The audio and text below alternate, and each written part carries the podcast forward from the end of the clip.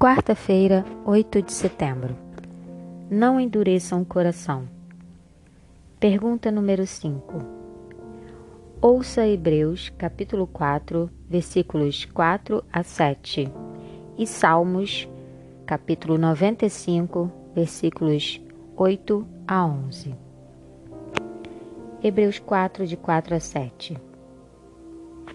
Porque em certo lugar assim disse a respeito do sétimo dia. No sétimo dia, Deus descansou de todas as obras que tinha feito, e, novamente no mesmo lugar, não entrarão no meu descanso.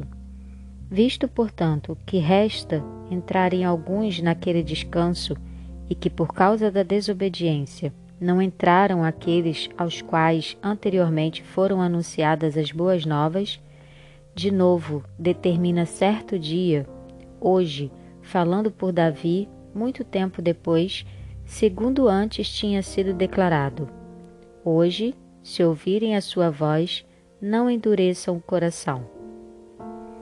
Salmos 95, de 8 a 11.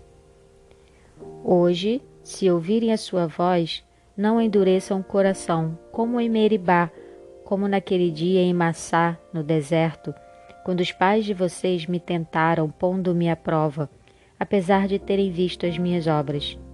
Durante quarenta anos estive irritado com essa geração e disse: Este é um povo que gosta de se desviar. Eles não conhecem os meus caminhos. Por isso, jurei na minha ira: eles não entrarão no meu descanso. O que isso nos ensina hoje?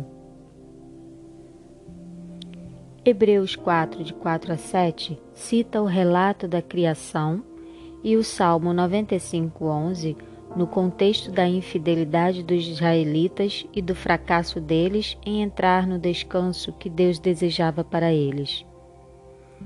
O Salmo 95, de 8 a 11, relaciona a experiência no deserto com o descanso de Deus e inclui o juramento divino de que os infiéis não entrariam no descanso, originalmente associado à terra prometida.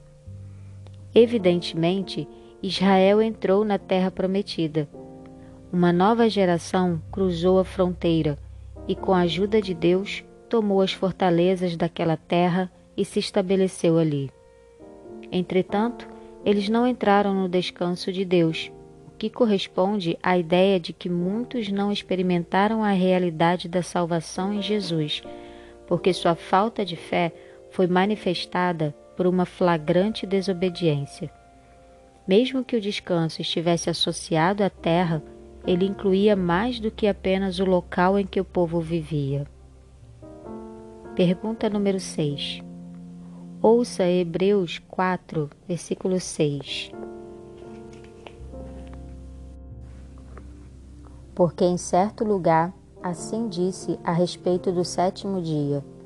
No sétimo dia, Deus descansou de todas as obras que tinha feito. Esse versículo sugere que aqueles que tinham ouvido a promessa divina do verdadeiro descanso não entraram nele por causa da desobediência. Qual é a relação entre desobediência e não entrar no descanso de Deus? Hoje expressa urgência. Significa que não há mais tempo a perder. A palavra hoje exige uma resposta e decisão agora. Paulo se apoderou da palavra semeron, hoje, e realmente enfatizou como ela era importante no contexto do descanso. Ouça os Salmos 95, 7 e 8. Ele é o nosso Deus, e nós somos povo do seu pasto e ovelhas de sua mão. Hoje, se ouvirem a sua voz, não endureçam o coração, como em Meribá, como naquele dia em Massá, no deserto. Nessa passagem, temos uma advertência e um apelo ao povo de Deus para que não repita os erros de seus antepassados o que os impediria de entrar no descanso encontrado somente na salvação que Deus nos oferece. O que as palavras hoje, se ouvir a sua voz, não endureçam o coração devem significar para nós? O que há de tão importante na palavra hoje? Afinal, os salmos a usaram há milhares de anos.